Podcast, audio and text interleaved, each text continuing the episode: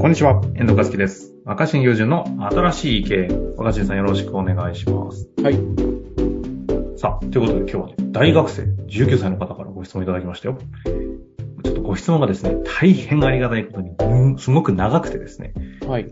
あの、ちょっと割愛をさせていただきながらご質問をご紹介したいなと思っておるんですが、まあ、あの、身近なご親戚のご親族の方が、かなりこう、命が危ないお病気になって、ちょっと死についていろいろ考えたという背景があった上でご質問をお寄せいただいたということでですね、今日はテーマはそういう意味で言うと死生観というテーマになるので、ちょっとだけご紹介させてください。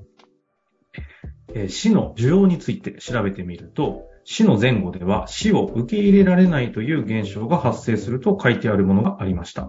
はい。それを見ると、今の私は死を受容していない状態なのかなと思いました。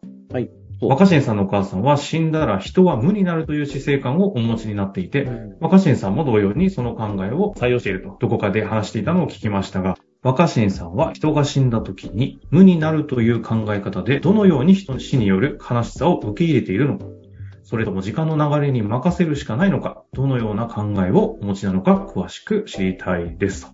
うん。ということですね。まあこれだからすごいつまんないかもしれないけど、真面目に答えると、うん。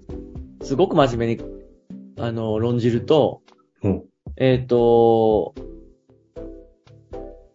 死ぬことについては、まあまあいろんな研究もある、だと思うんだけど、えええまあ、一応僕も坊さんだから、えそうでしたね。うん。で、だ坊さんなんだけど、えっと、死とは何であるかっていう真理にたどり着けるかっていうと、わかんないわけじゃん。死後の世界は見たことないし、うん。ですよね。うん。でうちのおかんの言ってる死んだら無だっていうのは、多分それはおかんが言うのは本人にとっては、死んでしまったらもう何もない。本人、本人の立場からするとね。ああ、はい。ことを言いたいんだと思うんだよね。うん。で、僕もそれはまあそうなん、僕は一定そうなんじゃないかなと、その、自分が主観だった場合の死についてはそう思ってんだけど、うんうん。これはあの、えっ、と、いずれも絶対の真実ではないじゃないですか。はいはい。で、何かっていうと、こういうのは、あの、概念っていうかコンセプトと呼ばれるもんだと思ってる。ほう。うん死んだら無であるってのは一個のコンセプトなんだよね。はいはいはい。で、宗教とかもそういうコンセプトを作ることをしてきてたんだろうと思うんだよ。なるほど。ほうほうほじゃあ、その、実際にでも人間なんかその死ぬっていうのは、まあ、僕らも一応病院でお亡くなりになりましたとか言われたりとかってあるじゃないですか。う。うん。であれはもはや一つの状況に過ぎないっていうか、うんなんか専門っぽく言うとケースだよね、ケース。実際に人が、心臓が止まって、心肺が停止して、でまあこっちにはもう反応しなくなったみたいな。で時間とともに血が回らなくなって腐っていって、まあその有有機物としてももう、あの、なくなっていくっていうのは、それはもう一つの状状況に過ぎないじゃないですか。はいはいはい。うん目目目に見て観察できる。うん。そういうケース。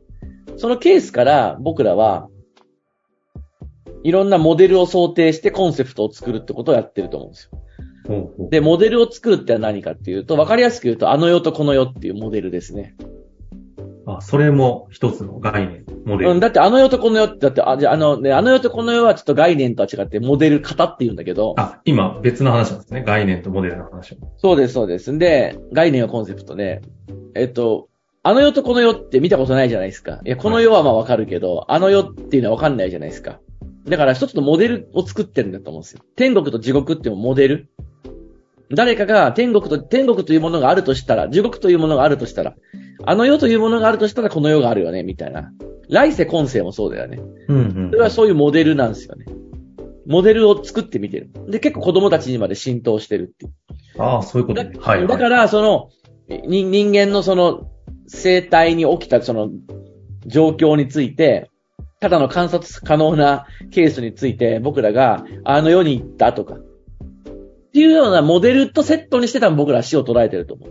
うん。うん。でだから、あの世とか、あの世があるという前提になると、死んだ後も、まだ終わらないっていうか、うん。天国地獄があるのかなってなるわけじゃん。そのも、そのモデルを通して死を考えてるわけ。はいはいはい。だけど、ないんだと。そんなものはないんだっていう一つのモデル。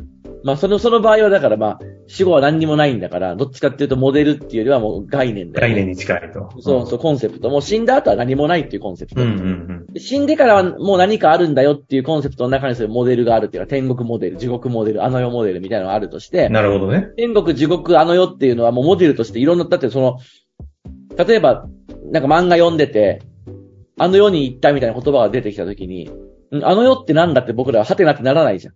それは僕らが全員あの世っていうモデルを共通して持ってるからだと思うんですよ。で、そういうのを作ってきたものの一つに宗教があったんだろうね。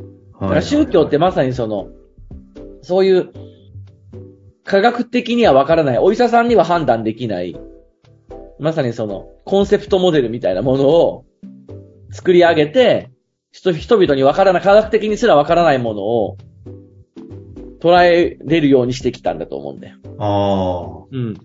でそう考えると、あ。うん。その宗教が作り上げた天国、地獄、あの世みたいなモデルも、まだ確認はされてないから、極端な話、死というものについてどんなコンセプトを持つか人の自由ってことだと思うんですよ。どのコンセプトを採用するかっていう。採用するのも自由だし、どれも採用せずに。で、僕はたまたま、それおかんから、まあ、おかんが言ってる死んだら無ですっていうコンセプトを聞いて、もうないんだから。今のところそれを採用なないってとことはちょっとモデルとしては使えないんだから、はいはい本。世限りみたいな概念なんだけど、結構それを僕は小さい頃にそうかもなって思ったっていうだけの話。ああ。で、この死ぬということに関しては、このだから、モデルやコンセプトをこう、まあ、ある意味無限に作れるっていうか、だってその、輪廻転生っていうかさ、あるいはもうし違う人間として生まれ変わるみたいなことも一つのモデルだよね。自由ですもんね、そこのモデルの話って。そうそうそうそう。で、僕らはこうやって、だから、あの、友情とか恋愛に関してもいろいろ、本当はだから死と一緒で、よくわかんないと思うんで、友情が芽生えたって言うけど、その、な、何をもって芽生えたかわからないじゃん。僕と遠藤君の間には友情があるっていう時に、何をもって友情か、だからこの今、頻繁に一緒に仕事をしているとか、この前会いに行ったとか、うん。そういうことの観察可能な事実はあるけど、それをもって友情とは捉えてなくて、しかもそこで言ってる友情の概念も認識まあ、あがる、ある意味違う可能性あります自由なんだけど、まあなんか僕らいろいろそこにはモデルを作ってて、まあ小学生ぐらいとかになると放課後一緒に帰るとか、あ一緒に便所に行くみたいなものは、まあそのやっぱ友友情を象徴するあ。確かにそうです、ね。観察可能な。うん、ものにしていくし、まあでもそれをなんか、なんだろうな、まあそのなんかそういう、まあその、うん、目に見えないものを何か説明することをしてるっていう。で、死に関してはなんせ死んだ後がわからないからこそ、目に見えない部分があるからこそ無限に、そこにこう、モデルを提案し放題だし、コンセプト発明し放題だと思うんですよね。で、それ疲れちゃうから、みんなはどっちかっていうと自分で作らずに、どれかをしっかり採用するっていうか信じるっていう風にしてんじゃないかなと思ってて、うんで、それ、がし真実なのかどうかってのはあんま重要じゃなくて、はいはいはい。あの、僕らは何か目に見えないものを一定のそのモデルに置き換えて考えることや、そのコンセプトを使って捉えるってことをしないと、どうにもならないことってあると思うんだよね。はあ、はあはあはうん。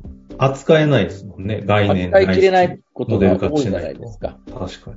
うん。例えば、喜怒哀楽っていうこう4つに分けてるって一つのモデルだと思うし、あ感情にこう一個一個名前つけてるのはもう概念じゃないですか。怒りみたいな。あ。はいはい、はい。だってどこからどこまでが怒りなのかっていうはっきり分からなくないですか。ね確かに。なんか怒りってのリトマス試験紙みたいにつけて怒りですとは分からなくて、一定ある僕らのとの人間にとっての感情っていうかその状況、もう、ケースっていうのはなんか声を荒げたとか、心拍数が上がったとか、うん、なんかそう相手を怒鳴りつけたみたいなことなのかもしれないけど、それが怒りだというふうに解釈したり、それが悲しみだったり、憤りだみたいな言葉を与えているわけじゃないですか。ココンセプトを与えているわけですよね。はいはい。だから喜そう怒哀思う楽。と、若新さんはね、あの、お坊さんなんで、釈迦に説法になっちゃうけど、なん、あの世界はものすごい概念とコンセプトを生みまくってるわけですよね。なんかまあコンセプトモデルが正論病死も全部そうだしいっ。ぱいあって、うん。いっぱいそのモデルがあって、そのモデルを僕らが、まあ採用してるんだと思うんだよね。ちなみにこの質問の方にですね、最後ちょっと戻ると、うん。そんなもういろんなね、概念だったり、モデルを採用している中において、若新さんは、まあ、死の後無だというのを採用している上で、若新さんは死んだ時に無になるという考え方で、どのように人の死による悲しさを受け入れているのか。いやーだからさ、はい。残された人は悲しいんだけど、まあ本人にとってみれば、死なないことの方が恐ろしいわけで、おまあだから、お疲れ様でしたって感じだよね、基本的にはなってね。ああ。あ、それはでも相手の立場に立ったらってことですね。うーん、なんだろうな、なんかその、うーん。まあ、仏教には一切皆苦って言葉があって、うん。すべて苦しみだっていう意味なんだけど、これまさにコンセプトですよね。はいはいはい。生きてる間はすべてが苦しみであると。っていうことによって死ぬ行為が、死ぬということが、死ぬという状況が苦しみから救われるみたいになってるわけだけど、うん。このコンセプトみたいなのは、本当はどうかわかんないんだけど、まあそうやって捉えることで、まあに人間という修行をお勤めご苦労様でしたみたいなふ。うに思うことで人はその人ともう会えなくなることをなんか納得してきたりとか、例えばね、うん。うん。うん。まあ、そういう、なんか、あの、ことを考えたりしますけどね。またそのちょっと僕が坊さんやってる浄土真宗には浄土真宗のいろんなモデルやコンセプトはあるんだけど、はいはいはいはい。まあその前に、うん、僕は僕のたり、ある程度この死というものを通じて捉えてるコンセプトはあるっていう。で、別にそれはなんか、まあだから難しいから、宗教のコンセプトを採用してもいいし、うん。自分で考えてみてもいいし、ただ死なない限りは確認できないんで。はいはいはい。だから、死んでもないのに天国や地獄っていうモデルを作った人はすごいよね。まあそうよね。うん、あの世っていうモデルを多分なそのモデルも何もない時に、まあ、考え抜いたのか、話し合ってみんなで見出したのか、なんかいろんなことからヒントを得たのかわかんないけど。ああ。なるほどですね。あじゃあこのあたりは、どうしますかね。手塚治虫先生のブッダの漫画に委ねるぐらいのい人ですや、まあちょっと根拠、今回はつまんない話だったかもしれないけど。いや、逆にすごくね、面白たい話だ、ちょっとだけ、うん。じゃあなんか一応その番組っぽいことを言うと、はいはいはいだか。ら結局自分のビジネスとか、会社の経営みたいなものも結局一緒で、あの、目に見えない、例えば上司と部下みたいな概念も、まあ上と下って感じ入れるのも、まあ重力があるからって言われてんだけどね、上に行くほど位置エネルギーが必要だから、なんか上長とか上司ってね、上って使うし、はいなんで上の方が偉いのかっていうのはよくわかんないけど、上、上に行けば行くほどってなるじゃないですか。うん。でこれも重力を元にした一つの、だから概念だと思うんですよ。まあうんそういうことばっかりなんですよ、僕らの生活の中は。で、やっぱだから、いろんな、どんなビジネスをするにしても、仕事をするにしても、なんか自分なりの、会社を経営することにしても何にしても、まあそういうコンセプトを作ってみるっていうか、生み出してみるっていうう、んす。ごく面白いことなんじゃないかなと思ってますけどね。なるほどね。そうそう、だからアメーバ経営とかで完全にさ、まさにあの、コンセプトモデルコンセプトですね、確かに。アメーバっていうコンセプトでモデルを説明していて、有機体で柔らかくて、一個なんだけど、こう、流動的だみたいな、うんうんうん。だったりとか、あれはまさにまあ、そういうコンセプトであり、組織の形を捉えるためのモデル。うん、な、もうなんかアメアメーバ経営みたいなものはもう一つのモデルになってるわけですよ。はいはいはい。まあ、最初思いついた時はまだコンセプトでしかないんだけど、みんなが共有して、一つの型として使えるようになったらモデルなわけで。まあそういうことを皆さん自身の仕事や会社の中で何か一個でも作れたらすごいんじゃない？お発明したって言えるんじゃない？なるほど、発明したですね。なんか前回の企画力の話ともね、すごい通ずるところがあるような気がしたのでね、ちょっとそちらとも合わせてもらいつつ。まあということで、はい。非常にね、大事な話いただきました。ありがとうございました。まあ概念とモデルというところでね、それぞれ皆さんで開発、発明をしていくと、トライしていただきたいなと思います。終わりましょう。ありがとうございました。はい。ありがとうございます。本日の番組はいかがでしたか？番組では若新雄純への質問を受け付けております。番組説明欄の URL から質問フォームにご入力ください。たくさんのご質問をお待ちしております。